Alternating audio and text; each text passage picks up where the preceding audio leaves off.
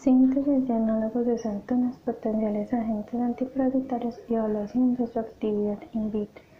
La leishmaniasis es una de las 17 enfermedades tropicales atendidas clasificadas por la Organización Mundial de la Salud.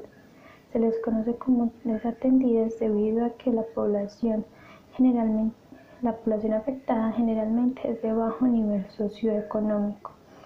La leishmaniasis presenta tres formas clínicas. La más común es la leishmaniasis cutánea, caracterizada por una úlcera indolora, exceptuando cuando hay sobreinfección bacteriana.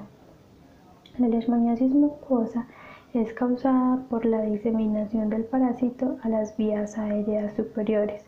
La última y la más mortal es la leishmaniasis visceral, caracterizada por un aumento en tamaño del vaso e hígado. La leishmaniasis es causada por un parásito del género Leishmania y transmitida por un mosquito hembra del género Lutzomia para América. La leishmaniasis se considera endémica para Colombia. En el 2018 se reportaron 6.426 casos. Colombia es el país en todo el mundo con más especies de leishmania reportadas. Según el Ministerio de Protección Social de Colombia, la leishmaniasis es tratada indistinta a sus formas clínicas y se utiliza como medicamento de primera elección las sales de antimonio pentavalente con nombre comercial glucantime. Si este tratamiento falla, se utilizan medicamentos de segunda elección como lo es la anfotericina B.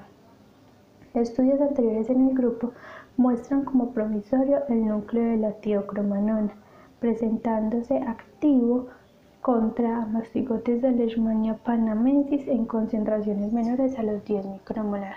Adicionalmente, se han reportado eh, santonas y flavonas aisladas de productos naturales, las cuales contienen múltiples actividades biológicas. En la literatura se han reportado que la sustitución con el prenilo en una posición de compuesto puede mejorar considerablemente la actividad biológica. Como metodología se obtiene la prenilación de la tiocromanona alfa al carbonilo, presentándose como producto mayoritario el compuesto monoprenilado o diprenilado.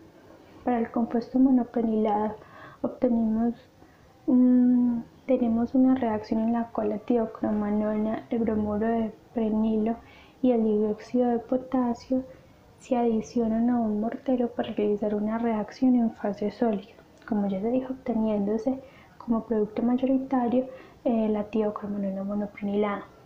Si el producto mayoritario que se quiere obtener es la tiocromanona biprenilada, se obtuvieron buenos resultados al adicionar la tiocromanona a una solución de diisopropilamido a 0 grados centígrados en tetrahidrofurano y posteriormente se le adiciona el bromuro de prenil.